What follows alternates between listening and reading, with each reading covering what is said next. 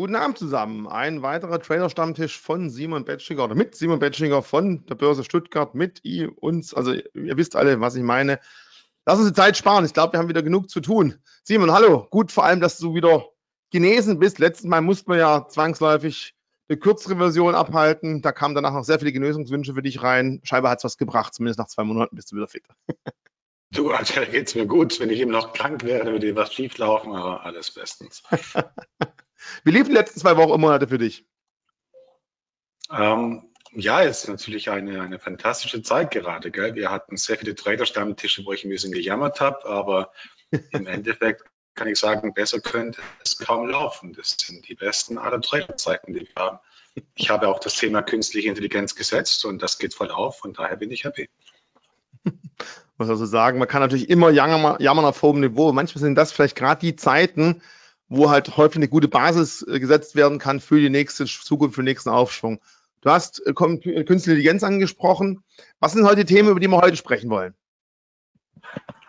Also generell stelle ich natürlich wieder einige interessante Trading-Chancen vor. Einfach Dinge, die mir gerade im Kopf umherschweren, Aktien, die ich gerade interessant finde.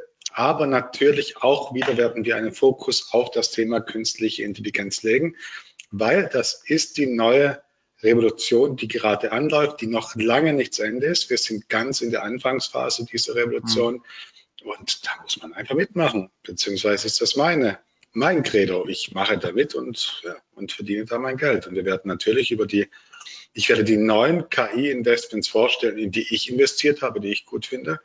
Und dann können sich unsere Zuschauer selber dazu Gedanken machen. Also deswegen auch schon vorweg, in die Simons investiert hat, dementsprechend Offenlegung, er ist bereits in diesen Werten investiert, das ist was, was aus Compliance-Sichtpunkten heute sehr, sehr wichtig ist. Äh, wenn jetzt jemand denkt, ja, deswegen spricht er natürlich nur positiv davon, ja, sonst hätte er sie auch nicht gekauft. Aber wichtig, das heißt nicht, dass ihr sie kaufen sollt und müsst. Simon hat sicher auch gleich so eine Art Disclaimer dabei. Aber bevor wir auf die Einzelwerte anschauen, wir wollen ja vielleicht auch ein bisschen im S&P reingucken, vor allem KI-Aktien, ich gebe es zu, ich habe da auch das eine oder andere Eisen im Feuer, das will ich dann auch immer ankündigen, nicht weil ich mich damit brüsten will, sondern einfach, es kürzlich in so einem Format dazu. Äh, hast du ja so ein bisschen das Thema Inflation für heute einmal ganz kurz auf die Fahne geschrieben. Was hast du dazu berichten? Ja, grundsätzlich muss man sagen, gerade in den USA sieht es da ja gut aus. Immer die Frage natürlich, wer berechnet die und wie wird sie berechnet? Ja, die, die, die Berechnung die ist ja quasi relativ transparent. Gell? Äh, was wir halt haben, ist dieser, dieses Nachlaufen. Die offiziellen statistischen Daten, die werden erstmal erhoben und die offiziellen Zahlen laufen ein bisschen nach. Und ein Portal, das wirklich eine super Arbeit macht, ist trueflation.com. Also wer es noch nicht kennt, ich teile vielleicht mal meinen Bildschirm, ich rufe es auch auf, genau, Trueflation. Ob ich dir wieder Rechte dafür geben muss, ob du es machen kannst. Moment, ist immer das gleiche Spiel. Ja. Zum Organisator nennen, damit kriegst du eigentlich alles, was du machen kannst. So, jetzt hast du hier die Macht. Probier mal.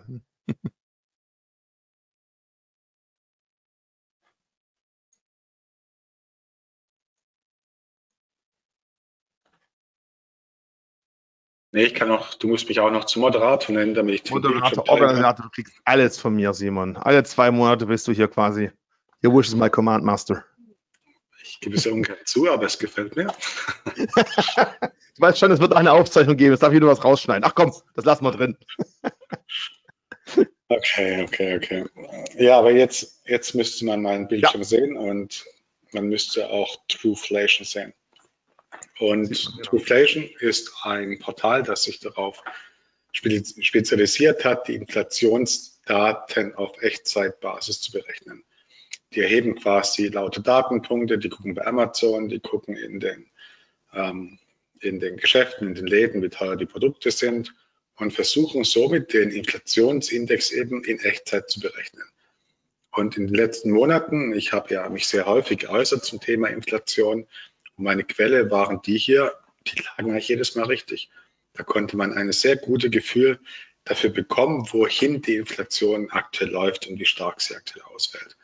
Beim Thema USA kann man im Endeffekt schon sagen, die Disinflation war erfolgreich. Inflation ist kein Problem mehr und es gibt eigentlich auch keinen Grund, warum die Inflation wieder aufflammen sollte. Das ist ja eine These, die man sehr häufig liest, auch in den Zeitungen, auch von Ökonomen, die Inflation, die flammt wieder auf. Ich sage, mhm. warum? Warum sollte sie denn überhaupt? Inflation entsteht doch dann, wenn es irgendwo eine Angebotsverknappung gibt. Und da hatten wir diese Effekte, wir hatten die Lockdowns, wir hatten dann den den Russland-Ukraine-Krieg und dann gab es überall Verknappungen und Änderungen der Lieferketten. Aber wenn wir jetzt die Lieferketten stabil bleiben, dann gibt es überhaupt keinen Grund für einen Inflationsschub. Im Gegenteil, es kommt wieder Konkurrenz, es werden viele Waren in China produziert, es werden viele Waren auch bald in Indien produziert und die können dann auf die Märkte hier strömen. Und damit ist auch das, der Spielraum für Inflationsdruck ist eigentlich auch vorbei. Und ich denke, es ist nur eine Frage der Zeit, bis die Geldpolitik der Notenbanken wieder ein bisschen restriktiver wird. Wobei ich auch glaube, dass sie nicht mehr auf die alten Nullzinslevels zurückgehen wollen. Also das war den Notenbanken schon länger ein Dorn im Auge. Ich denke, sie werden einen positiven Leitzins zwischen zwei und drei, zwei und drei Prozent dauerhaft etablieren. Aber, und an den Aktienmärkten kann man es ja auch ablesen, es war ja dieses große Rätsel, warum steigen diese Aktienmärkte so stark? Und noch niemals zuvor habe ich erlebt, dass so viele große Institutionen an der Wall Street hier alle komplett falsch lagen.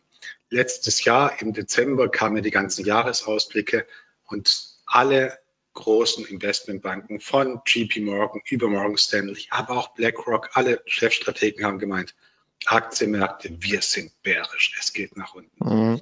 Genau das Gegenteil ist passiert. Wir haben eine wunderschöne Rallye, vor allem im Technologiesektor. Vielleicht ganz kurz zum Thema Inflation. Du hast ja gerade einige Punkte angesprochen, wo du sagst, ja eigentlich keinen Grund mehr, diese Inflation zu fürchten.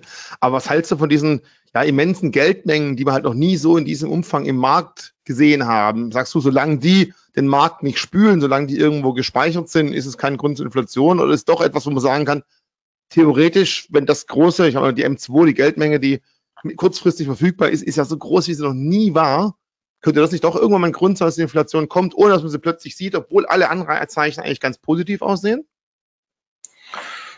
Ja, der Zusammenhang ist mit Sicherheit vorhanden. Gell? Also das, wir Ökonomen haben immer gerne dieses Beispiel mit einer kleinen Inselökonomie und auf dieser Insel leben 100 Menschen und auf dieser Insel gibt es 100 Goldstücke.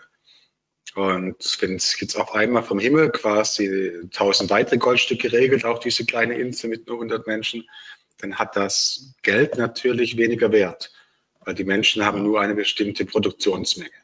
Der Schreiner auf der Insel kann nur so und so viele Möbel anfertigen, der Holzfäller kann nur so und so viele Bäume fällen, der Fischer kann nur so und so viele Fische fangen. Und darum wird im Endeffekt das Geld an Wert verlieren, wenn es mehr davon gibt. Diesen Zusammenhang, den gibt es im Großen schon. Aber jetzt wurde ja diese Geldmenge auch wieder zurück zu, zurückgefahren. Und man muss auch sagen, diese Geldmengenausweitung, die, die war ja gar nicht so extrem, wie es immer dargestellt wird.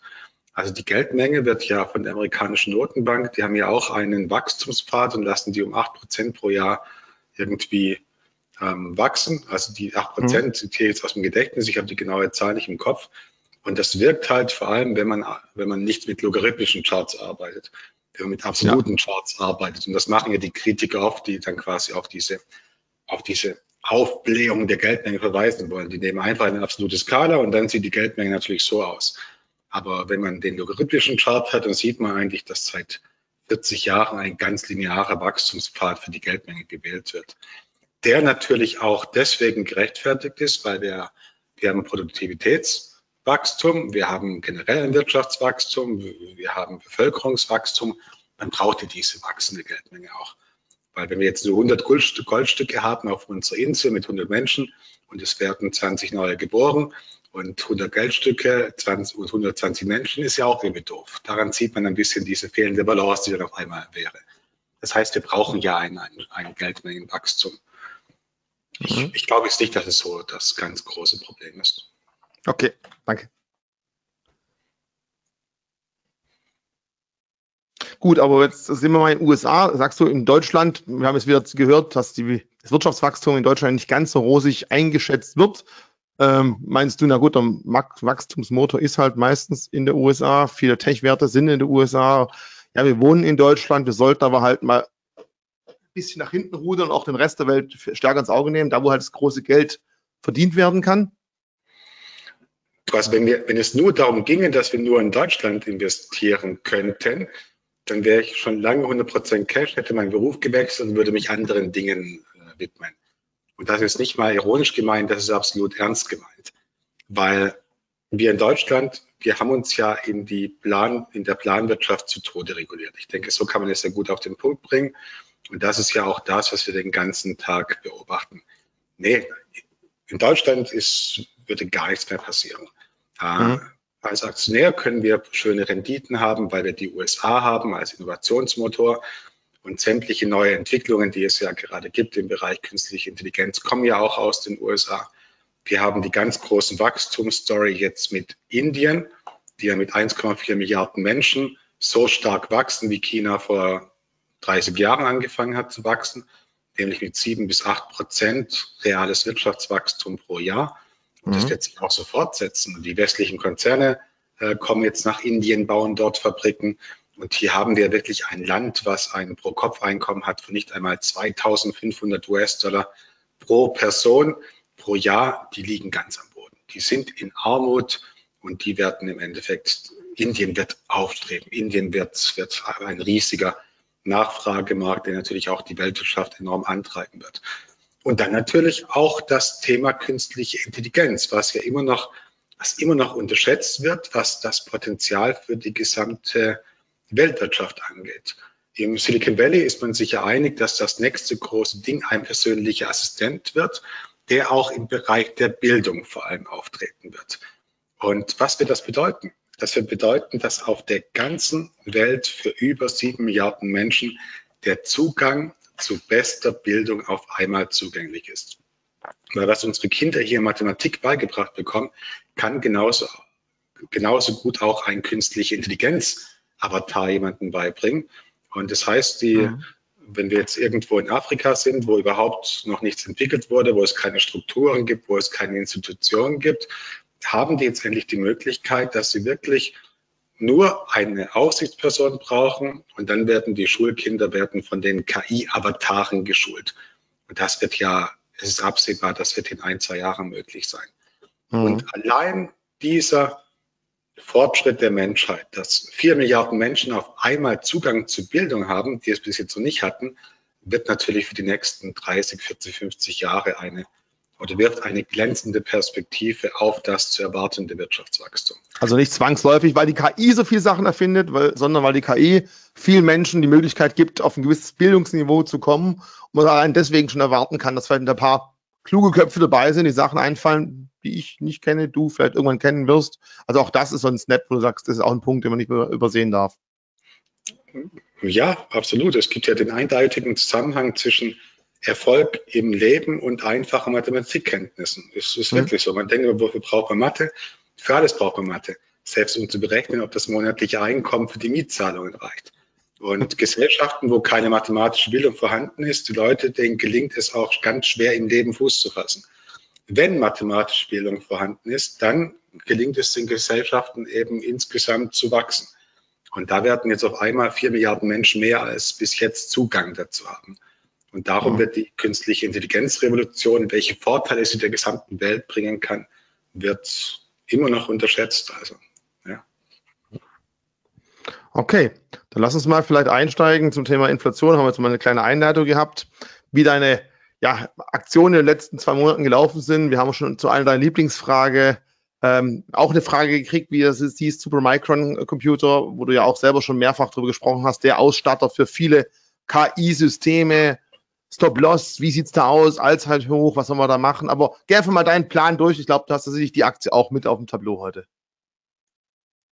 Genau, dann fange ich jetzt offiziell an. So. Aber Richard, du musst dich ja wirklich aktiv beteiligen, weil damit ist immer am besten, wenn wir diese lockeren Gespräche führen können. Du, du, weißt, ich kann mich gar nicht zurückhalten, wenn ich halt eine Frage habe oder wenn mir was auffällt. Einmal natürlich an alle, die da draußen sitzen, schreibt gerne natürlich eure Kommentare. Ich weiß, ich habe da jetzt zweimal die 18, einmal die 19 nur bei den Uploads reingepackt. Schon korrigiert, ist gleich alles richtig draußen. Also für alle, die es noch nicht kennen, unter Unterlagen hier bei GoToWebinar hat mir Simon vorab schon ein paar Unterlagen vom Trader-Zeitschrift zur Verfügung gestellt, die es hier nur für die Zuschauer gibt. Das heißt, wer jetzt das Ganze sich als Aufzeichnung anschaut, das ist ein weiterer Anreiz. Es gibt es wirklich nur live dabei. Eure Fragen hier versuche ich zu bündeln, richtig an Simon zu stellen. Und auch ich, wenn ich von dir was sehe, wenn ich was höre, frage ich einfach. Ich habe den Luxus, dass ich nicht schreiben muss, sonst direkt schreiben, äh, sprechen kann. Und ich gebe es zu, meistens nach so einem Webinar mit dir ist mindestens eine Aktie mehr auf der Watchlist drauf. Also ich bin gespannt. Leg los und ich verspreche, ich mache wie immer mit. Ich kann ja gar nicht anders. Das ist eine sehr schöne Eigenschaft, Richie. Ich hoffe, deine Frau sieht das auch so, aber ich denke vermutlich schon. Ja, bisher äh, habe ich da noch keinen Maulkorb bekommen, da bin ich auch froh drum. Optimal. Also wir kommen an diesem Disclaimer nicht vorbei, weil der ist wirklich so immens wichtig. Einfach weniger aus juristischen Gründen, sondern dass die Leute hier dieses Format wirklich richtig verstehen. Ich handle mit Aktien und ich erzähle beim digitalen Trader-Stammtisch über das, was ich gerade tue. Und jetzt darf man das nicht falsch verstehen. Und die Leute, die, viele Leute wollen das aber falsch verstehen. Und zwar, wenn ich über eine Aktie spreche, wenn ich den Namen einer Aktie nur erwähne, dann behaupten sie vier Monate später, ich hätte etwas empfohlen. Und da muss ich jetzt in aller Deutlichkeit sagen, diese Betrachtungsweise ist komplett zu 100 Prozent falsch. Ich empfehle gar nichts. Ich berate niemanden. Warum sollte ich denn auch? Das ist nicht mein Job. Ich bekomme von Ihnen Menschen da draußen kein Geld für Beratungstätigkeiten. Nein, wir machen hier einfach ein journalistisches Format und ich erzähle über das, was ich tue. Und was Sie daraus machen, liegt alleine bei Ihnen. Aber wenn ich über eine Aktie spreche, ist das keine Empfehlung. Und weil das eigentlich ganz einfach ist, aber weil es die Leute einfach nie kapieren wollen, muss ich darauf jedes Mal hinweisen, dass ich keine Aktien empfehle. Möchte ich nicht, will ich nicht und mache ich nicht. Gut, und jetzt fange ich an, einfach darüber zu erzählen, was ich gerade mache. Beziehungsweise vorneweg noch der Hinweis, Richie, du hast es, glaube ich, gerade die letzten fünf Ausgaben der Trader-Zeitung genau. als Geschenk bereitgestellt. Und hier der einzige Werbehinweis in dieser, bei diesem digitalen Trader-Stammtisch. Es gibt bis zum 31. Juli ein Testangebot für nur 9 Euro auf www.traderzeitung.de. Wem diese Probeausgaben gefallen haben, der kann jetzt noch bis zum 31.07. bei unserer Sommeraktion für nur 9 Euro ein Testabo abschließen. Gut, und jetzt fangen wir gleich an mit dem Thema künstliche Intelligenz. Als hätten wir es abgesprochen. ähm, ja, das ist einfach das, was die Märkte gerade antreibt. Und wir hatten ja bei den letzten beiden Trader-Stammtischen sehr intensiv über Supermicrocomputer gesprochen und auch über die Chancen, die diese Aktie bietet. Und ich möchte es einfach mal zeigen, was, wie es läuft, wenn man diese Chancen sieht und dann einfach auch konsequent investiert. Supermicrocomputer, ich kaufte 1000 Stück zu 86 US-Dollar. Mittlerweile ist die Position auf 321.000 US-Dollar angewachsen und ich bin 273 Prozent im Plus. Also Sie sehen, liebe Zuschauer, ich bin kein Theoretiker, ich bin durchaus Praktiker. Ich versuche, disruptive Geschäftsmodelle zu entdecken und dann investiere ich einfach auch in diese Geschäftsmodelle. Und wir machen das vom digitalen Trader-Stammtisch natürlich nicht als Nachbetrachtung, sondern ich stelle jetzt gleich auch die beiden Aktien vor, in die ich zuletzt investiert habe um von der künstlichen Intelligenzrevolution zu profitieren. Ähm, jetzt ist natürlich die Frage, verkaufe ich Supermicrocomputer? Und da sage ich, nein, habe ich aktuell nicht vor. Also mein Kursziel liegt bei 500 und ich plane derzeit die Aktie weiter zu halten. Also ich habe jetzt keine Tendenz, da Anteile abzugeben. Warum? weil ich eben davon ausgehe, dass die künstliche Intelligenzrevolution sich ganz am Anfang befindet und dass der Durst der Menschheit nach Rechenleistung ins Unermessliche wachsen wird. An diesem Thema hat sich ja nichts geändert. Und es gab gestern auch ein sehr bullisches Analystenstatement übrigens zur Nvidia-Aktie. Mhm. Moment, ich kann das ich habe das später. Hab Jetzt ja in den letzten Tagen auch wieder ziemlich gut. Vielleicht kannst du nachher ganz kurz noch zwei Worte sagen, was diese Firma genau macht. Viele kennen die Aktie natürlich, aber vielleicht in zwei, drei Sätzen, die natürlich nicht ausreichen, um danach die Aktie zu kaufen. Aber mal ganz kurz, warum ist diese Aktie so stark ähm, in Bezug auf KI einzuschätzen? Okay, na ja, mache ich sehr gerne. Kann ich nochmal noch ausführlicher darauf eingehen gleich.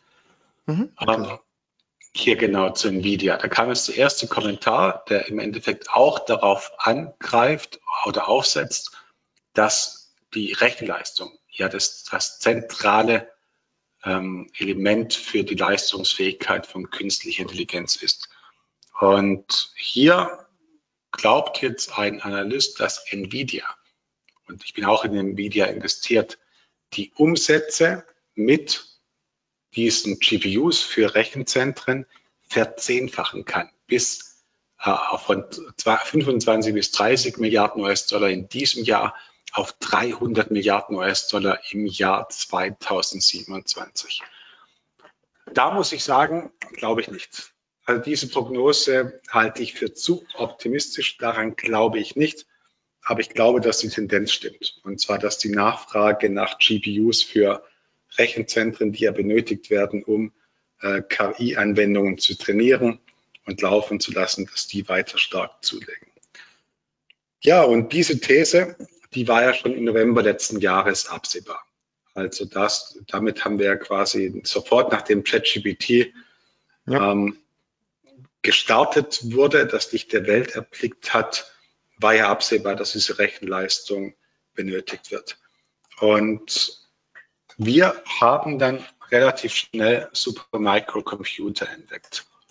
Und Supermicrocomputer baut die kompletten Serversysteme, die mit den GPUs von NVIDIA laufen.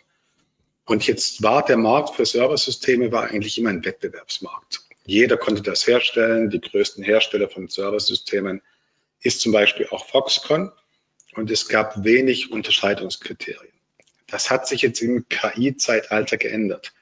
Weil die GPUs, die sind ja so schnell und es gibt darum neue Anforderungen, wie schnell die Daten quasi von Datenbanken zu GPUs fließen müssen und zurück. Und es gibt einen hohen Stromverbrauch und man braucht eine Kühlung.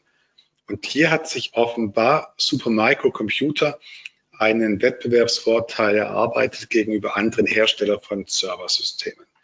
Und dieser Wettbewerbsvorteil, der sieht man auch daran, dass sich alle oder die beiden Größen der Chipindustrie, einmal der Nvidia CEO und einmal die Chefin von AMD, die treten zusammen mit dem Supermicro CEO auf und loben ihn für die fantastischen Serverplattformen, die Supermicro Computer bereitstellt für ihre Chips, für ihre GPUs.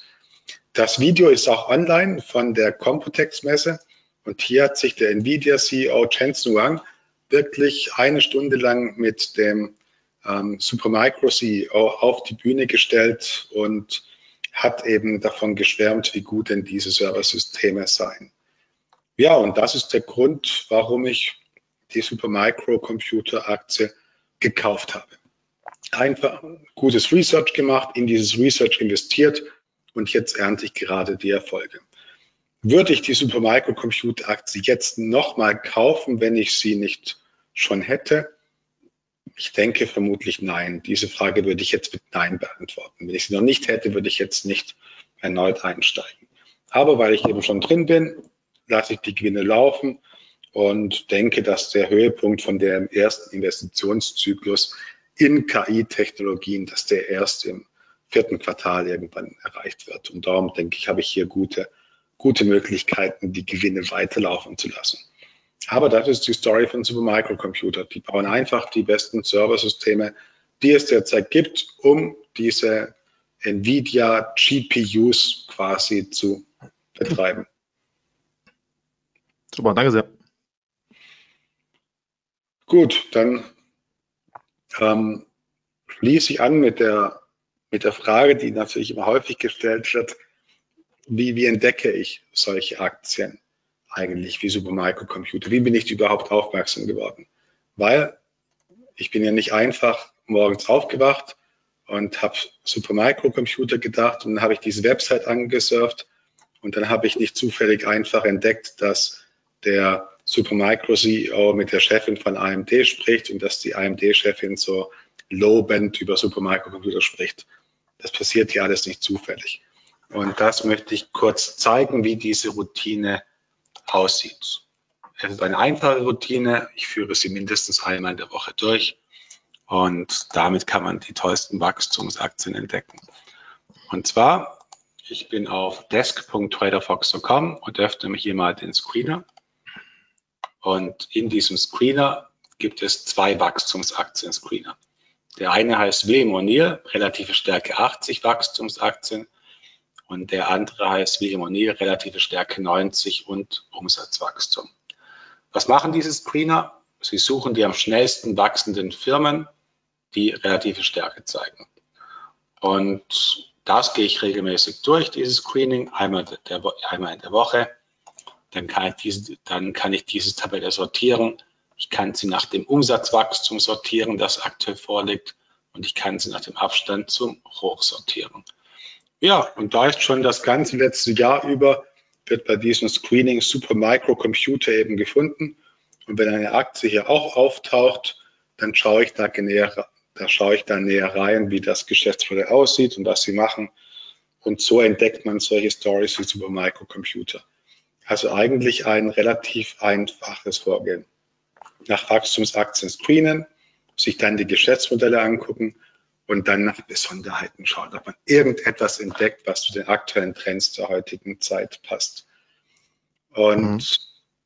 prinzipiell ist Börsenresearch ja wirklich so einfach auf den Punkt zu bringen. Aber man braucht halt diese Routine. Man muss das einmal in der Woche machen.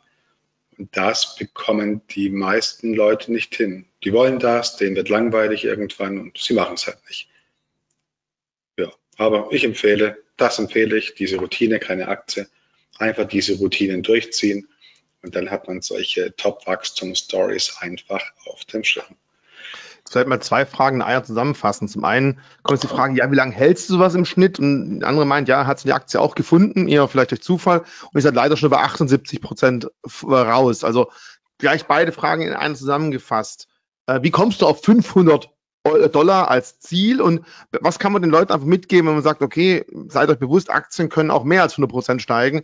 Wie sollte man dann einfach sich psychisch dafür ja, einsetzen, auch mal länger auszuhalten, ohne halt Angst zu haben? Äh, dass man wieder alles verliert. Oder Angst ist natürlich auch, mal, ich, mein Sohn ist zwei Jahre, ich habe vor kurzem auch erklärt, Angst ist an sich nichts Schlimmes, weil Angst zeigt einem, wo seine Grenzen sind. Also wie würdest du solche Fragen beantworten? Wo ist Schluss? Wann, wie lange gehst du im Schnitt raus? Und wie schafft man es auch mal länger dabei zu bleiben? Wie erkennt man das am besten, wo man dabei bleiben sollte? Das ist im Endeffekt eine rein fundamentale Einschätzung. Also es gibt zwei wichtige Erkenntnisse.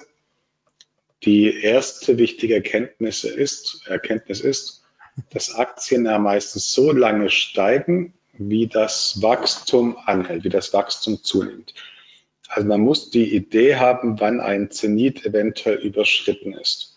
Solange man aber davon ausgehen kann, dass die hohen Wachstumsraten quasi beibehalten werden, solange kann man in den Aktien eigentlich investiert bleiben. Hier mhm. ist das beste Beispiel in Nvidia. Hier beträgt mein Plus mittlerweile 6000 Prozent.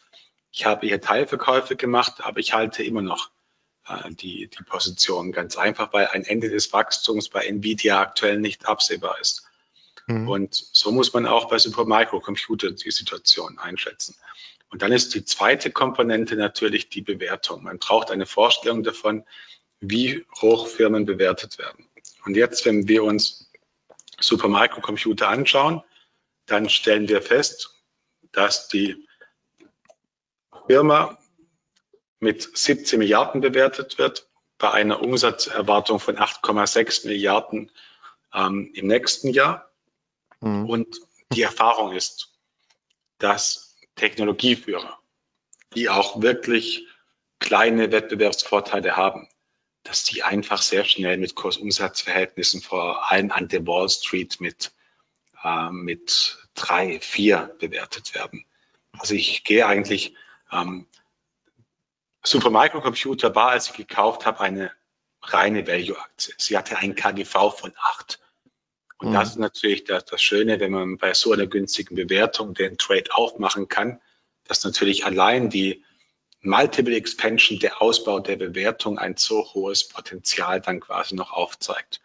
Aber ich sage mal, wenn die Aktie jetzt einfach normal bewertet wird und ich ein KUV von drei äh, ansetze, dann komme ich auf einen fairen Börsenwert von etwa 25 Milliarden und dann bin ich bei etwa 500 US-Dollar. Mhm. Das ist einfach so die, die Erfahrung aus 20 Jahren Börse, dass eben diese Bewertung dann doch erreicht wird, wenn die Firmen wirklich eine Technologieführerschaft haben.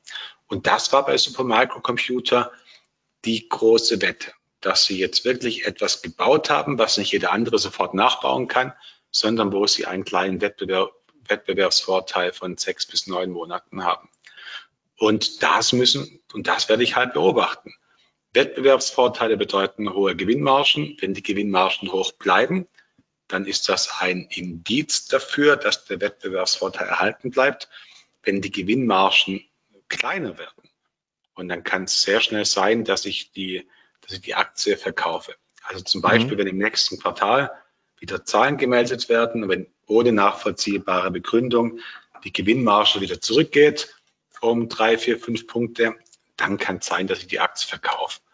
Weil dann könnte es darauf hindeuten, dass sie einfach jetzt der erste am Markt waren, der diese guten Kühlungssysteme gehabt hat, aber dass es Foxconn innerhalb von wenigen Monaten gelungen ist, diese gute Kühlungssysteme auch nachzubauen. Und dann wäre es ja wieder ein Wettbewerbsmarkt mit kaum Möglichkeiten, nachhaltig Gewinne zu erzielen. Und dann würde ich die Aktie auch wieder verkaufen. Hieß dann auch quasi, wenn wir bei wir gleich guten Zahlen, die Umsätze steigen weiterhin, alles ist gut, der Kurs bricht aber leicht ein, dann vielleicht jemand, der bisher den, ja noch nicht den Einstieg gewagt hat, also wieder da, keine Beratung, keine Empfehlung, aber wäre das dann wieder grundsätzlich vielleicht eine Möglichkeit, nochmal einzusteigen? Ähm, da, das weiß ich nicht, weil ich habe ich hab halt meine, ich habe halt im Wesentlichen meine zwei Kaufstrategien, gell?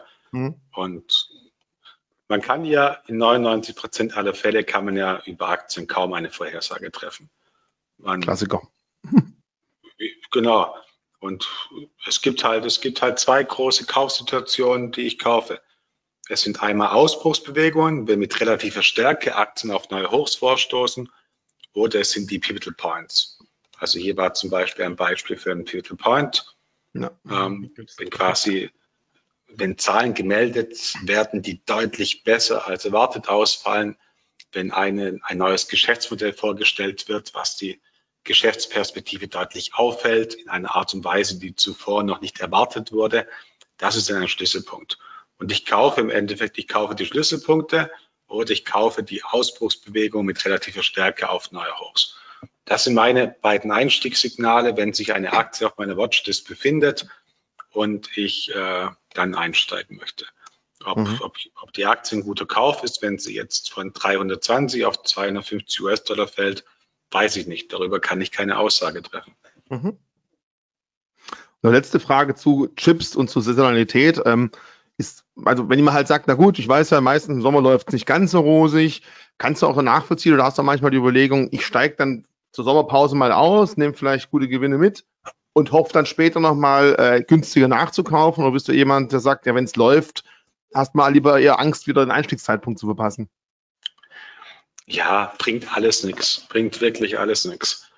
Weil selbst wenn ich mit, selbst wenn ich eine Saisonalität gut treffe, was ist die Belohnung? Drei oder vier mhm. Prozentpunkte. Und ja, nee, da, darauf brauche ich nicht handeln. An der Börse gibt es doch im Endeffekt, ist meine Überzeugung nach vielen Jahren eigentlich nur zwei Zustände für mich als Aktionär. Ich bin long in einem passiven Index für den S&P 500. Mit diesem Index hole ich meine passive Rendite. Und dann ist der mhm. zweite Zustand, ich habe eine Aktie entdeckt, der ich deutliches Wachstum, eine deutliche Outperformance zutraue und dann investiere ich noch in diese Aktie. Aber an diesem Grundzustand, dass ich diesen S&P 500 halte und die passive Rendite erzielen möchte, da muss ich mich nicht verrückt machen lassen durch irgendwelche äh, zyklischen Überlegungen. Bringt alles nichts. Mhm. Okay, danke sehr. Okay, dann kommen wir jetzt vielleicht zu den Aktien, die ich zuletzt gekauft habe, wegen dem Thema künstliche Intelligenz. Das sind im Endeffekt zwei und es handelt sich um Unity und es handelt sich um Dropbox. In die habe ich vor etwa vier Wochen investiert. Und ich möchte kurz schildern, warum. Fangen wir mit Dropbox an. Ich gehe auf die Dropbox Investor Relations Seite ich google nach Dropbox Investor Relations und jetzt komme ich auf die Dropbox Investor Relations Seite. Okay. Zunächst zur Story. Dropbox kennt vermutlich jeder. Es war der erste äh, Cloud-Festplattendienst. Man hat Dropbox in seinem Explorer und dann kann man alle Daten dort speichern. und dann wird es automatisch in die Cloud hochgeladen. Und ich bin jetzt hier im Büro an meinem Computer. Wenn ich jetzt nach Hause fahre an meinem Computer, ist da auch die Dropbox installiert, dann habe ich dort genau die gleichen Daten verfügbar. Das war der erste Anbieter, der das vernünftig gebaut hat. Das um, habe ich 2010 den Dienst genutzt, also schon wirklich schon lange dabei. Ja, gell, absolut. Die haben das richtig früh auf die, auf die, auf die Beine gestellt. Mhm. Ja, und jetzt ist die Geschichte, dass das jetzt ganz viele andere machen, auch die Giganten Apple, Microsoft, Google, alle haben eigene Cloud-Dienste. Was Dropbox also damit anbietet, ist nichts mehr Besonderes. Und das hat dazu geführt, dass die Dropbox-Aktie sehr günstig bewertet wird. Aktuell mit dem neunfachen des erwarteten Free Cashflows für nächstes, für nächstes Jahr. Also 2024 soll der Free Cashflow über eine Milliarde betragen. Wir haben also wieder eine Value-Aktie. Und Value-Aktien mag ich, wenn es die Chance gibt, dass sie in irgendeiner Weise überraschen werden. Und jetzt sieht man ja schon bei Dropbox, dass sie es schaffen, ihren Umsatz weiter zu steigern. Sie schaffen es auch, ihre Nutzerzahlen weiter auszubauen. Und jetzt müssen wir erst einmal verstehen, warum. Warum werden sie noch nicht erdrückt von der Konkurrenz rund um Microsoft, rund um Google, rund um Apple?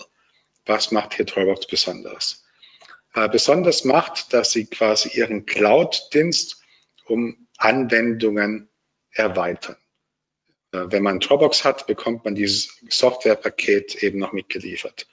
Und jetzt gelingt es ihnen ganz gut, dass sie weitere Softwareanwendungen dazugeben, die eine Stammnutzerschaft quasi äh, finden. Und ich möchte jetzt mal ein Beispiel nennen, das wir bei TraderFox gerade einführen und das wir so in dieser Form noch nicht gefunden haben. Und zwar geht es darum, wie wir unseren Support auf komplett neue Beine stellen können. Hier hat Dropbox ein Tool im Angebot, es heißt Dropbox Capture. Mit, mit Dropbox Capture kann man auf dem Bildschirm ein Rechteck zeichnen und dann wird dieser Bildschirmausschnitt aufgezeichnet und das Video, das Webcam-Video des entsprechenden Support-Mitarbeiters wird hier unten eingeblendet. Jetzt schreien natürlich ganz viele wieder, ah, das gibt's doch alles schon. Und dann sage ich, ja, natürlich gibt es Screen Capture Softwarelösungen, aber keine einzige, die das in dieser Geschwindigkeit möglich macht. Weil ich klicke bei Dropbox Capture auf Aufzeichnung, dann starte ich die, auf die Aufzeichnung, dann klicke ich auf Aufzeichnung beenden und dann habe ich drei Sekunden später den Dropbox-Link, den ich dann dem Kunden, der das Ticket gestellt hat, quasi schicken kann. Mhm. Wir haben auch andere Lösungen im Einsatz. Wir haben Camtasia und was es alles gibt. Mit keiner anderen Lösung geht das ansatzweise sehr schnell. Und das ist zum Beispiel ein sehr schönes Software-Tool von Dropbox, was gerade äh, den Support-Bereich erobert, wo man wirklich ohne mit einem Zusatzaufwand von zehn Sekunden kurze Videos aufnehmen kann, um Kunden etwas zu zeigen und dann sofort ähm, mit einem Dropbox-Link verschicken kann. Und mhm. das machen sie ganz klug. Und hier haben sie Softwarelösungen, ähm, auch für elektrische, nee, für, für, für elektronische Unterschriftensignaturen, also das, was DocuSign macht, ähm, ja, und so weiter und so fort. Lauter kleine Software-Tools, die das Leben einfacher machen. Und das ist ein, ein wichtiger Grund dafür, dass sie trotz der heftigen Konkurrenz weiterhin ein starkes Umsatzwachstum haben. Und das ist aber nicht der Grund, warum ich in die Aktie investiert habe. Ich habe in die Aktie investiert, nachdem der Dropbox-CEO vor vier Wochen ihre künstliche Intelligenzstrategie vorgestellt hm, mhm. haben. Wusste ich, dass er Wunder wird. ja, genau, genau. Das ist ja, das ist ja gerade das, was die Welt spannend macht, Richie. Gell? Diese, man ist ja aber nicht überzeugt. Bei Microsoft OneCloud ganz cool. Natürlich bei Office-Paketen kann man ebenfalls sehr schöne Videos erstellen. Okay, die muss man selber hochladen. Aber jetzt feuerfrei. Was machen Sie im AI-Bereich? Genau. Und eingangs haben wir ganz kurz schon das Stichwort fallen lassen, dass der persönliche Assistent ja das nächste große Ding wird. Darauf deutet ja vieles hin. Die Frage ist jetzt, wer baut diesen persönlichen Assistenten? Weil es gibt hier ein großes Vertrauensproblem. Wenn irgendein Startup kommt und dir sagt Richie, hey, ich bin der Startup Hans Meyer Y und ich habe für dich einen persönlichen Assistenten gebaut. Um diesen Assistenten zu testen, lieber Richie, musst du sämtliche Daten von dir zu uns nach oben laden. Quasi Hosen runter, ja. Hm. Genau, deine Ausweisdokumente, deine ganzen Verträge, gib uns all deine Daten. Wird mhm. ein solches Startup Erfolg haben? Nie mhm. im Leben. Vor allem nicht in Deutschland. Du wirst den Deutschen nicht davon überzeugt bekommen, dass er quasi sämtliche seiner Daten irgendeinem Startup zur Verfügung stellt. Das heißt, die erste Schlussfolgerung ist, dieser persönliche Assistent, das nächste große Ding, kann dir nur von den ganz großen wie Microsoft, Apple kommen oder eben von anderen Anbietern, die dieses unglaublich wertvolle Kunststück verbracht haben, dass sie das Vertrauen der Kunden besitzen, ihnen ihre Daten zur Verfügung zu stellen. Und die Firmen, auf die das zutrifft, die kann man in einer Hand abzählen. Und Dropbox gehört dazu. 700 Millionen Nutzer hat Dropbox. 700 Millionen Nutzer teilen mit Dropbox bereits ihre Daten. Und ganz viele von diesen Nutzern teilen auch wirklich ihre Dokumente wie Versicherungsverträge, wie Abschlusszeugnis, eben all die Daten, die man auf dem Computer gespeichert hat, die teilen sie auch mit Dropbox. Und damit hat Dropbox etwas unglaublich Wertvolles bereits geschafft. Sie haben sich in den letzten zehn Jahren das Vertrauen aufgebaut. Wir sind ein Cloud-Anbieter. Wir verschlüsseln deine Daten, so dass nicht mal Dropbox-Mitarbeiter Zugriff darauf haben. Und es gab in den letzten zehn Jahren noch keinen einzigen großen Skandal. Sie haben sich das Vertrauen quasi verdient. Und nun wird Dropbox darauf aufbauend einen künstlichen Intelligenzassistenten ähm, online schalten, der mir sämtliche Fragen zu meinen Dokumenten, zu meinen Daten beantworten kann. Ich kann zum Beispiel, wenn wir darauf unsere TraderFox Firmendaten gespeichert haben, kann ich zum Beispiel der Dropbox die Frage stellen, hey Dropbox, ähm, wir haben doch einen Vertrag mit dem Datenanbieter FactSet kannst du mir mal sagen, wie viel Geld wir an Factset bezahlen und wann dieser Vertrag ausläuft. Und dann, so verspricht es der CEO, kann der Dropbox KI-Assistent diese Fragen beantworten. Die Dropbox künstliche Intelligenz kann auch Dokumente für mich zusammenfassen. Sie kann auch Dinge für mich sofort finden. Der Assistent wird quasi in der Lage sein, mir alle Fragen zu meinen persönlichen Daten, die ich in meiner Dropbox gespeichert habe, zu beantworten. Also quasi ChatGPT nicht fürs Internet von vor zwei Jahren, sondern für die Daten, die du bereitgestellt hast in einem sicheren Bereich, die dann durchsucht werden und möglichst intelligent beantwortet werden. Richie, ich bewundere erneut deine Fähigkeit, die Dinge auf den Punkt zu bringen. Ich glaube, Schleimer, du kommst doch so nichts in zwei Monaten wieder zu Gast vorbei. Hör auf damit. Ah, ich labere da immer fünf Minuten und du machst es dann in zwei Sätzen. Hey, ja, so ist es. Ähm, jetzt kommt hier gerade eine Frage, ja, Apple baut ja auch an solchen persönlichen Assistenten. Ist die Konkurrenz nicht relativ groß? Ich meine, dass große Unternehmen sowas auch bauen könnten? Oder würdest du dann sagen, ja klar, machen sie das, aber Apple ist halt wesentlich teurer und bei Apple kauft man sich halt auch einen Hardwarehersteller, einen, einen Dienstleister, der irgendeine Plattform herstellt für andere Software und hier kann man sich halt genau das Filetstück bloß rausnehmen, wenn man daran interessiert ist.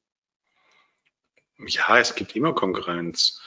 Ähm, wir sprechen ja sehr oft über Burggräben und über Marktführer, aber inzwischen habe ich gemerkt, ähm, das hat den Nachteil, die Leute glauben, man kann nur noch Geld verdienen, wenn man der unangefochtene Monopolist ist, wie jetzt Apple und Microsoft. Aber das stimmt überhaupt nicht. Die Konkurrenz ist ja die Normalität. Es gibt immer Konkurrenz, überall Konkurrenz. Aber auch wenn man in einem Markt aktiv ist, wo es irgendwann zwei oder drei Konkurrenten ist, kann man ja gutes Geld verdienen. Und die Frage ist hier, wie dieses Geldverdienen vonstatten gehen kann. Und der große Trigger bei Dropbox ist, sie haben bereits jetzt 700 Millionen Nutzer, die für Dropbox generell registriert sind, wie Gratis-Accounts. Nur 17,9 Millionen davon haben Premium-Accounts. Aber jetzt haben sie eben ihre 700 Millionen E-Mail-Adressen. Und an diese 700 hm. Millionen E-Mail-Adressen können sie ihren, ihre neuen KI-Tools vorstellen. Und hier ist jetzt einfach meine Spekulation, warum ich in die Aktie investiert habe. Wenn Sie 700 Millionen Ihrer registrierten Nutzer diese neuen hammergenialen Fähigkeiten vorstellen, dann werden Sie viel mehr Premium-Accounts verkaufen können als bisher. Und das sind mhm. meine Überlegungen, warum ich jetzt in diese Aktie investiert habe. Es ist eine quasi einmal die Software entwickeln, sie ist einmal auf dem Reißbrett fertig, jedem Free-Kunden für einen Monat einen Testzugang äh, gewähren und hoffen, dass dann 20 Prozent hängen bleiben und neue Zahlen zukünftig. Ja, genau, ja. genau. Ja, ne, und es ist ein fundamentaler Trade und es muss ich einfach die nächsten paar Quartale abwarten. Der KI-Assistent ist noch nicht offiziell auf dem Markt. Er wurde nur einer kleineren Nutzergruppe bereits bereitgestellt. Aber jetzt kommt irgendwann der offizielle Marktstart, ich denke in Q4. Und dann gucken wir uns an, wie die Nutzerzahlen in Q4 sind. Und ja, und dann überdenke ich von Quartal zu Quartal meine Position. Hier mhm. wurde die Strategie vorgestellt und hier habe ich dann quasi auch gekauft. Und jetzt gucken wir ab, ob das aufgeht.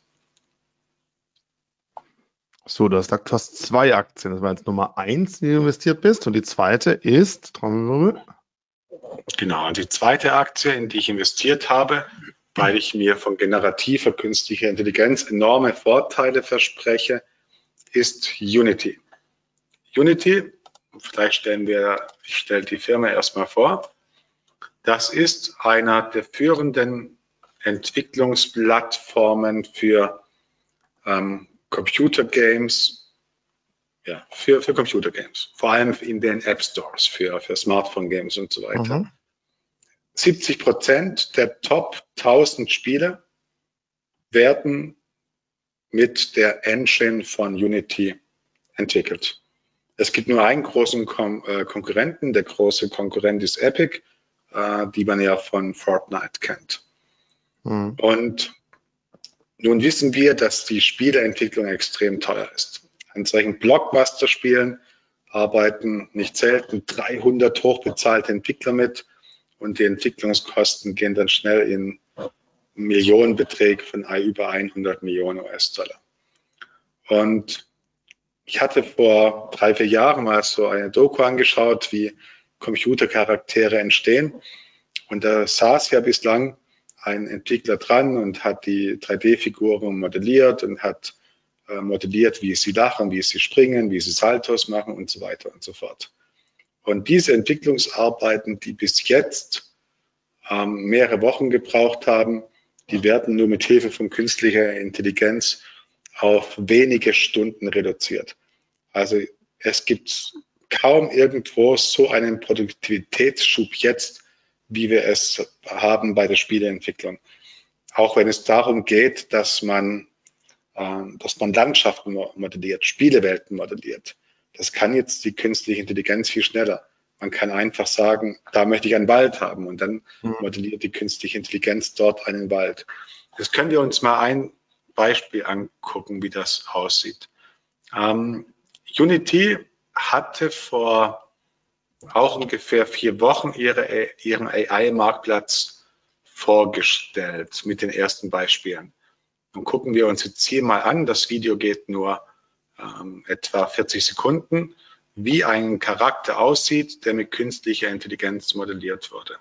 Jetzt müssen wir die Werbung noch kurz. Moment, ich kann die Werbung gleich wegmachen. So. Werbung überspringen. Okay. Kommt's jetzt? Nee. Ah, das ist das lange Video. Unity AI. Vielleicht ganz kurz, du hast gerade einen großen Konkurrenten angesprochen, also die Unreal Engine von Epic, die ist aber verstärkt auf dem PC im Einsatz, zum Teil aber auch im Mobile Game, aber hauptsächlich im AAA-Spielebereich auf dem PC. Wie du sagst, die sind sehr, sehr stark im Mobile Game unterwegs. Man muss halt sagen, Mobile Gaming ist immer noch auf dem Vormarsch, weil in manchen Ländern einfach das, das beliebteste, das einzige Spielemedium ist. So, durchaus auch interessant, dass man dann einen Schwerpunkt ansetzen kann. Ja, und man kann auch sagen, beim Kampf zwischen Epic und Unity, da schlägt jetzt das Imperium zurück. Und das Imperium heißt Apple. Und der Epic CEO hat sich mit Apple angelegt vor einem Jahr. Ah. Und niemand so richtig verstanden hat, was das Ziel von, dieser, von diesem Kampf ist. Ähm, und jetzt schlägt Apple insofern zurück, dass sie für ihre neuen Mixed Reality Headset Plattformen, dass sie quasi hier exklusiv mit Unity zusammenarbeiten. Das heißt, wer für die neue Geräteplattform von Apple Inhalte entwickeln möchte, der macht das mit Unity. Und auch das noch ist ein potenzieller Treiber für die Unity Entwicklerplattform. Hm. Okay, aber jetzt gucken wir uns kurz ein Video an. Es geht ja. noch 40 Sekunden und wir schauen uns jetzt an, wofür du noch vor drei Jahren ein paar Wochen gebraucht hättest, um das zu erschaffen. Und wir schauen uns ein Wesen an, das von der künstlichen Intelligenz modelliert wurde, mit dem man natürlich auch sich unterhalten kann. Und das ist ja die zweite Besonderheit, die dafür, äh, die, die, äh, die, die das so interessant macht. Bis jetzt musste ja, wenn es quasi ähm, virtuelle Persönlichkeiten in Computerspielen gab, mussten ja ganz ausführlich die Fragen-Antworten-Plots geschrieben worden. Durch künstliche mhm. Intelligenz, ChatGPT kennt ja mittlerweile jeder, hat man hier viel mehr Möglichkeiten, diese Figuren zum Leben zu entwecken. Und jetzt schauen wir uns mal so ein Charakter an, so ein Wesen an, das über KI erschaffen wurde.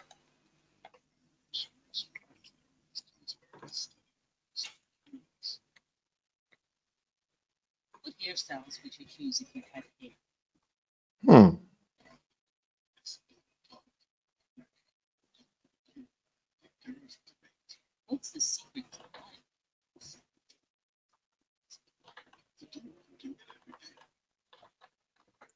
Ja, KI generiert. Und das erhöht natürlich die Produktivität ungemein. Und wenn eine Software die Produktivität ungemein erhöht von den Kunden, dann wird diese Software teurer, dann können sie mehr Geld verlangen für ihre Software. Ja, und das ist die Geschichte von Unity. Unity. Es kamen gerade zwei Fragen dazu. Zum einen, gut, ich habe jetzt auch mal Langfristchart angeguckt macht es interessant, aber natürlich auch äh, wirft Fragen auf. Wir kommen da irgendwo im Jahr 2000, also von nicht allzu langer Zeit, von weit über 150, sind jetzt bei irgendwo 39, 40. Einmal das natürlich ein gewaltiger Rückschritt. Und zum Zweiten, äh, scheinbar äh, gibt es ja letzten Zeit sehr viele Insider-Verkäufe, die gemeldet wurden. Ist dir das beides auch bewusst? Also der Kursabfall natürlich, aber auch die Insider-Verkäufe, hast du da schon eine Meinung dazu? Man merkt, wir haben sehr gut informierte Zuschauer. ja, ähm, Insiderverkäufe mag ich nicht. Ich würde es lieber haben, wenn die Insider ihre Aktien behalten. Aber es sind natürlich sehr oft auch Vergütungsprogramme oder die Möglichkeit für die Leute an Geld zu kommen. Vielleicht kann man als Gegenargument sagen, bei Supermicro Computer gab es ja auch ständig Insiderverkäufe. Ich, als ich bei 86 US-Dollar eingestiegen bin bei Supermicro Computer vor ein paar Monaten, da gab es Insiderverkäufe, ein Shortseller hat eine Attacke gemacht, die Aktie ist um 20 Prozent gefallen, aber es waren halt Insiderverkäufe. Der CEO, der verkauft halt jedes halbe Jahr, jede verkauft er halt für äh, seine vier Millionen Aktien, um Geld eben zu verdienen, ja, weil er eben auch an Geld kommen möchte. Aber mhm. trotzdem hat sich die Supermicro-Aktie quasi jetzt äh, vervierfacht. Ähm, Unity ist, war eine der gehypten Aktien des Corona-Booms. Das muss man sagen hier. Die Aktie mhm. kam mit viel Vorschusslorbeeren an die Börse, dann wurde sie auch noch äh, gehypt mit der hohen Bewertung, weil im Jahr 2000, 2021 war ja der Hype um Wachstumsaktien und da war sie einfach zu teuer. Wenn wir uns jetzt aber die Geschäftsentwicklung angucken, hier, die Umsatzentwicklung sieht so aus. Ich beginne bei 2000 äh, scrollen, weil bei mir ist jetzt relativ klein, kann aber auch in meinem 4K-Monitor liegen. Ja, also ich, ich, ich, lese es einfach vor. Okay, also danke. 2018 380 Millionen, ein Jahr später 541 Millionen, ein Jahr später 772 Millionen, ein Jahr später 1,1 Milliarden, ein Jahr später 1,4 Milliarden. Nächstes Jahr werden erwartet 2,1 Milliarden. Es handelt sich um eine Wachstumsaktie, die lange Zeit zu hoch bewertet war. Jetzt wird mit aller aller Voraussicht werden nächstes Jahr die schwarzen Zahlen erreicht. Sie hatten zuvor nie schwarze Zahlen geschrieben. Und das KUV ist auf 8 gesunken. Immer noch eine sportliche Bewertung, aber eine vertretbare Bewertung. Ja, und hier habe ich auch im Endeffekt ein Absicherungslevel. Und man sieht, den Chart kannst du gut erkennen, Richie, oder? Ja, das kann man gut erkennen, danke. Genau.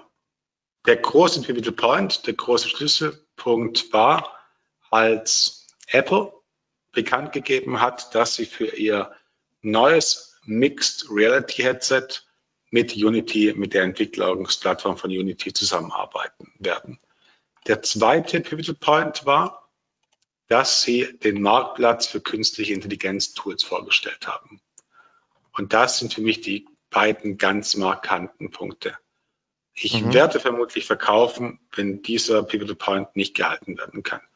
Also wenn die Aktie unter 38 US-Dollar abrutscht und dann keine Anzeichen von Erholung zeigt, wenn sie relative Schwäche zeigt, dann werde ich aus diesem Trade vermutlich sofort wieder rausgehen. So ist meine aktuelle Trade-Planung. Also weil es sich um eine Wachstumsaktie handelt mit einer immer noch ordentlichen Bewertung, gehe ich hier, habe ich hier wirklich eine Verlustbegrenzung nach unten. Bei Dropbox, wo die Bewertung sehr moderat ist, habe ich keine Verlustbegrenzung nach unten. Hier warte ich Quartal für Quartal ab, um die Entscheidungen zu treffen, wie ich damit in Quartalszahlen umgehe. Wir können nur einen kleinen, kleinen Gefallen tun, und zwar, wenn du das Video gerade auf YouTube äh, abgespielt hast, geteilt hast, ruckelt es jetzt hier sehr natürlich. Jetzt haben einige gemeint, ja, so toll sieht's ja nicht aus. Könntest du mal ganz kurz den Link von dem YouTube-Video allgemein teilen und mir zukommen lassen? Ich schicke es dann in die Allgemeinheit nochmal rein, dass jeder, der Lust hat, selber nochmal nachgucken kann. Ja, man muss bei YouTube suchen nach Oder Unity so. AI, aber ich gebe hier den Link. Hier ist der Link, YouTube Unity AI. Ich stelle es hier bei den Fragen ein, dann geht es an dich und dann kannst du es mit Genau, dann teilen alle. Supi. Okay, genau, habe ich gemacht. ja, das sind meine beiden neuesten Investments, um von der künstlichen Intelligenzrevolution zu profitieren. Es werden viele neue Chancen kommen. Die Entwicklungen sind ja sehr dynamisch. Und da lohnt es sich einfach, den Research zu machen. Okay, jetzt kann ich noch nach anderen interessanten Aktien. Oder einfach, wir haben jede Menge Fragen, vielleicht gehe ich da ein bisschen drauf ein. Äh, ja. Microsoft hat ja einen relativ starken Bonus am Anfang bekommen wegen ChatGPT. In den letzten Tagen, Wochen liest man ja auch, hm, dass die ChatGPT jetzt ein bisschen in die Schranken weisen müssen oder wollen. Und auch jetzt äh, Amazon sich mehr und mehr versucht, auch auf diesem Gebiet äh, breit zu machen. Natürlich Bart von Google macht einen ganz guten Job bisher und auch Meta will jetzt mehr und mehr in diesen Bereich einsteigen. Ist trotzdem noch Microsoft ein Unternehmen, wo du sagst, auch im AI-Bereich, nicht nur die ganze Software sie anbieten, immer noch jemanden, der einfach als First Mover gesehen werden kann durch die Beteiligung oder sagst du, die müssen halt aufpassen, die Konkurrenz schläft auf jeden Fall nicht? Ja, Microsoft ist schon weitgehend gelaufen. Ich denke, die Aktie hat kein großes Outperformance-Potenzial mehr. Ähm, wir können uns ja kurz das KGV angucken, mal die aktuelle Bewertung. Hier Microsoft. Ich bin in Microsoft investiert. Ich, ich ebenfalls, deswegen auch nochmal ganz kurz klar, ja, logisch. Genau, ich, ich, bleibe auch investiert. Aber wir haben hier ein KGV von 36 für einen Giganten mit 2600 Milliarden US-Dollar Börsenwert. Also hier haben wir kaum Outperformance-Potenzial, weil sie einfach so gigantisch groß ist. Ähm, am ehesten denke ich noch, ist das positive Überraschungspotenzial liegt bei, bei Meta, ähm, weil einer der größten Anwendungsmöglichkeiten, wie man Geld verdienen kann mit diesem künstlichen Intelligenz, sind ja die API-Anbieter.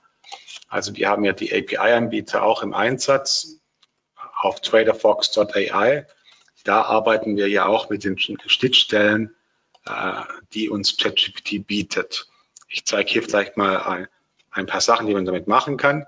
Man kann zum Beispiel sagen, zeig, zeig mir Siemens Calls mit Hebe 5.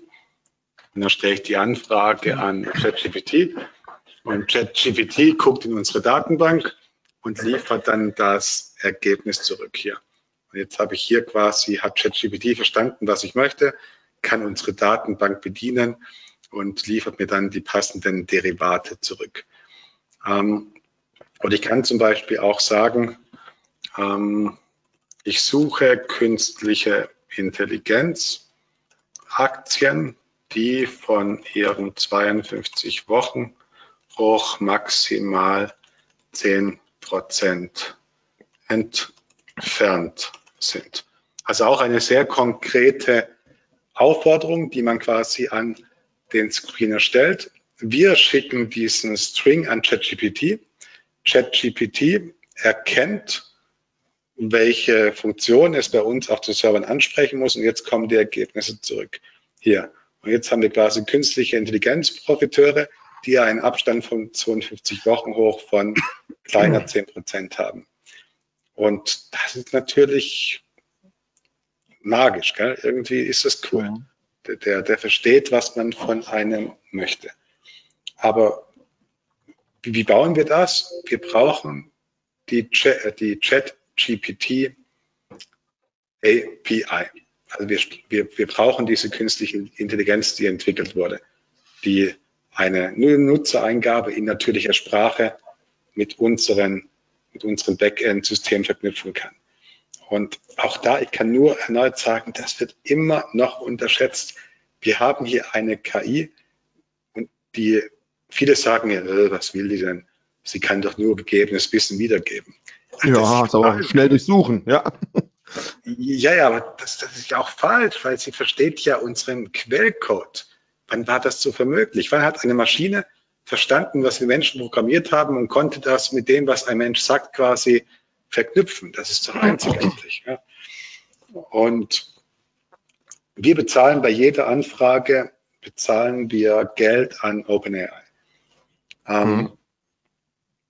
Und damit können die gutes Geld verdienen. Und die ist auch überlastet, die API von OpenAI, weil sie die Anzahl der Anfragen, die man, die wir als Firma an OpenAI stellen können, ist limitiert.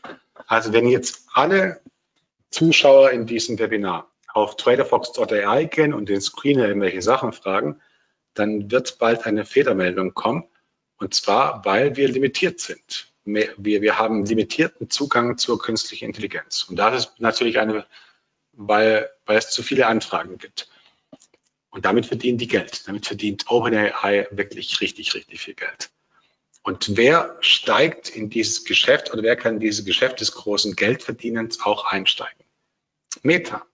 Meta hat mitunter die fortschrittlichsten Large Language Models. Und ich denke, es ist nur eine Frage der Zeit, bis Meta hier auch in diesen Geschäftszweig ansteigt. Und dann haben sie wieder ein neues Geschäftsmodell, das in der Lage ist, Milliardenumsätze zu erzielen. Mhm. Also bei Microsoft ist da schon drin, bei Meta ist dieser Business Case immer noch nicht ganz drin. Also ich, ich bin immer noch sehr bullisch für die Meta-Aktie. Und ich bin auch investiert in der Meta-Aktie. Und dahingehend kann man sich jetzt auch nochmal Qualcomm angucken. Ich zeige nochmal Qualcomm. Ähm, hier. Ich habe hier, Sie haben ja die, die fünf Ausgaben der Trader-Zeitung stehen ja gratis bereit. Die hast du ja geteilt, Richie. Genau. Ich glaube, in der Ausgabe von vor zwei Tagen oder von vor drei Tagen haben wir auch über Qualcomm berichtet. Und mit denen macht ja Meta auch eine sehr interessante äh, Zusammenarbeit. Und zwar wird auf den Qualcomm-Chips, die auch in Smartphones zur Anwendung kommen, wird ein spezielles KI-Modul integriert sein und das Sprachmodell von Meta kann dann auf dem Smartphone ausgeführt werden. Und das ist gewaltig. Also das ist ein gewaltiges Potenzial. Aktuell läuft es ja so, ich habe die Bing-App bei mir auf dem iPhone. Ich gehe auf die Bing-App und drücke das Mikrofonsymbol und dann stelle ich eine Anfrage an die KI, an ChatGPT. Und dann bekomme ich die Antwort zurück. Aber es wird hochgeladen auf dem Server und dann wird die, das Ergebnis auf dem Server berechnet, dann wird es zurückgeschickt an mein Smartphone. Und das braucht Zeit und darum ist es langsam. Und Meta möchte jetzt mit Qualcomm zusammen erreicht haben, dass dieses Sprachmodell auch ausgeführt werden kann direkt auf jedem Smartphone. Und das machen Qualcomm-Chips möglich. Und das ist chancenreich. Und das könnte auch den Weg zurückebnen, und das ist jetzt eine Spekulation, in die Apple-Welt. Weil Apple hat ja jetzt lange versucht, Qualcomm aus den eigenen iPhones rauszubekommen. Die wollten ihr eigene 5G-Module bauen. Und jetzt ist die Frage, hat Apple auch schon die Chip-Technologie, um diese äh, LLMs direkt auf den iPhones auszuführen? Und wenn Apple das nicht aktuell eingeplant hat für die Modellreihen ab 2024, ist das vielleicht wieder der Weg, dass Apple wieder mehr Aufträge an Qualcomm gibt. Also eine ganz, ganz spannende Geschichte. Aber mhm. auch hier wieder der Hinweis, ich habe investiert in Qualcomm und ja, ich, ich finde das interessant. Also interessante Geschichte. Inter nicht nur du, es kommen auch viele Kommentare. Wow, interessant, wusste ich noch nicht. Also ja, das ist wirklich noch nicht so weit vorgedrungen. Ich habe davon ehrlich gesagt auch noch nicht gehört.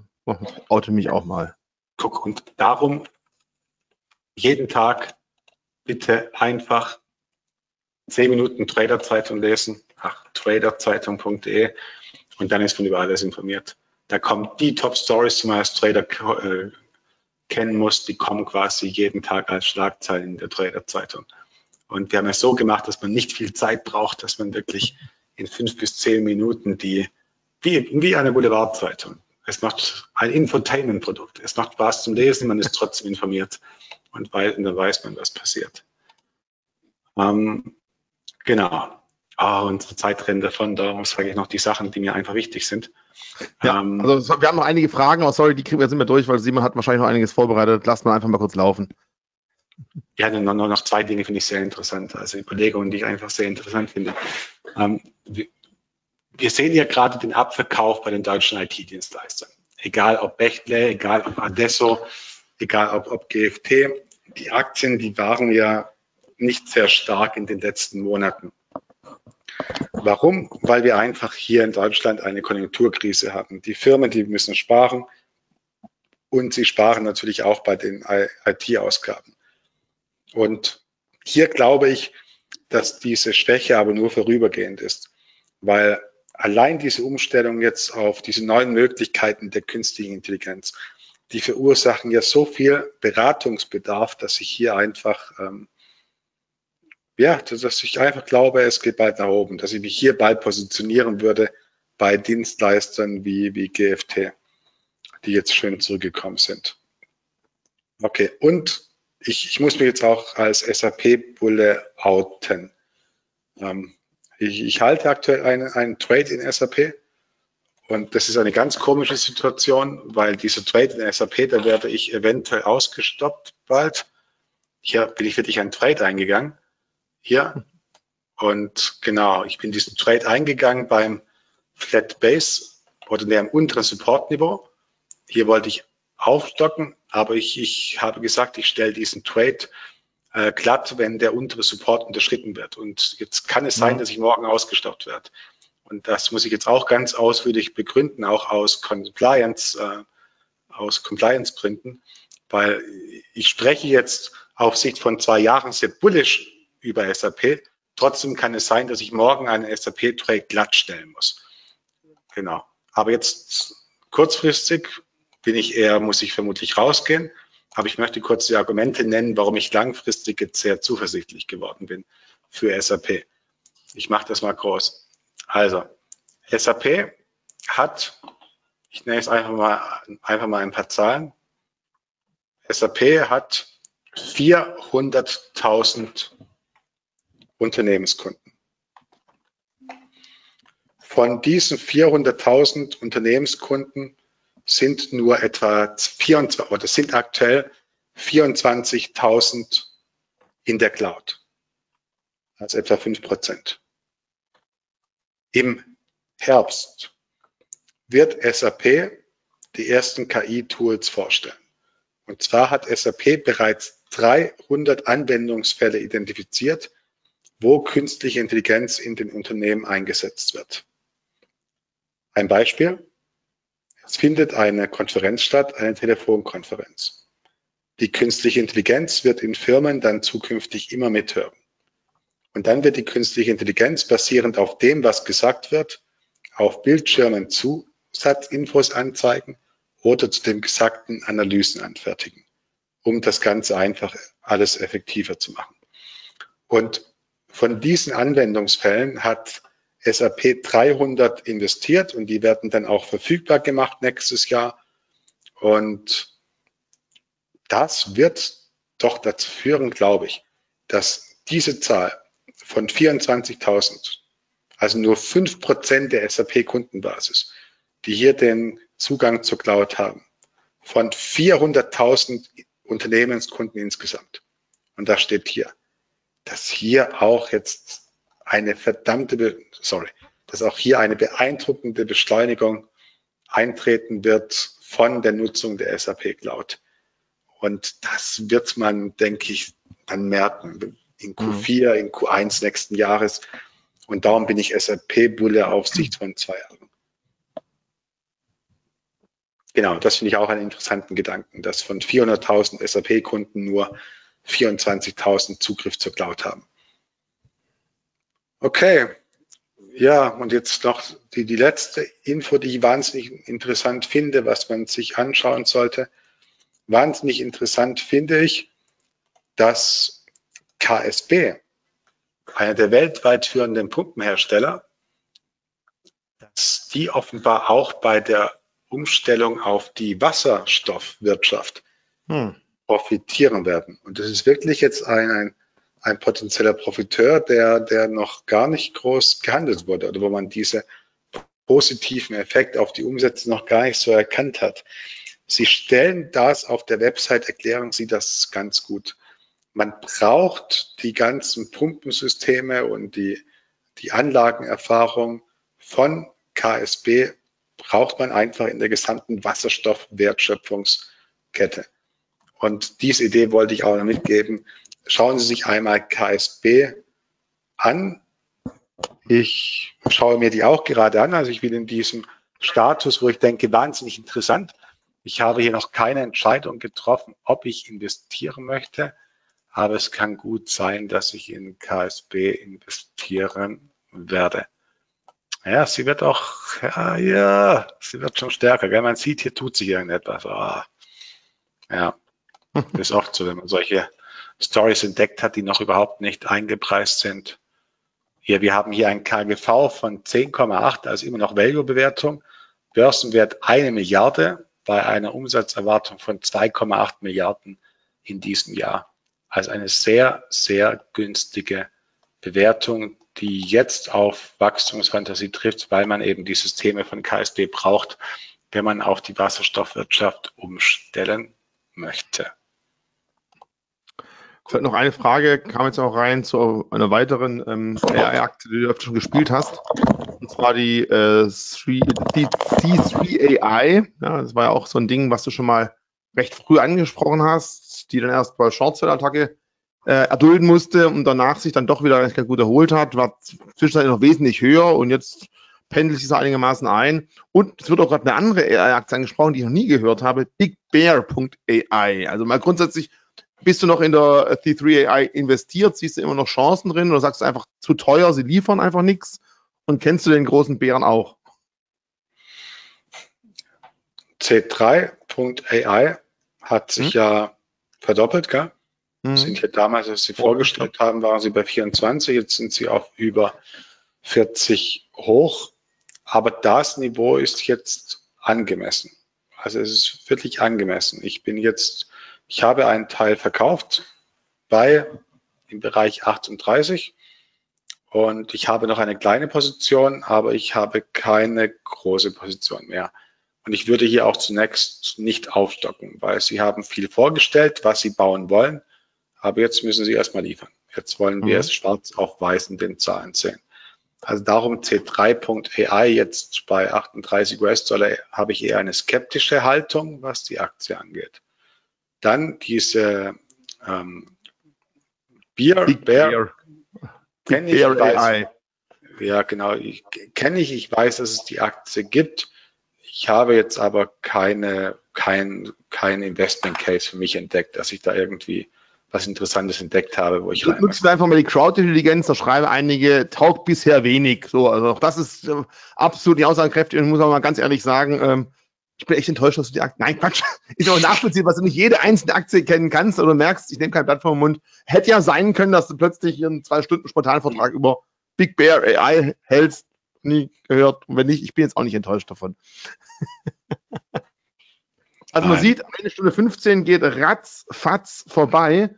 Ähm, ich würde sagen, in spätestens zwei Monaten wieder. Wir werden sicherlich auch wieder über das Thema AI und IT sprechen. Mal gucken, was bis dahin so alles nach dem Sommerloch Neues aufkommt.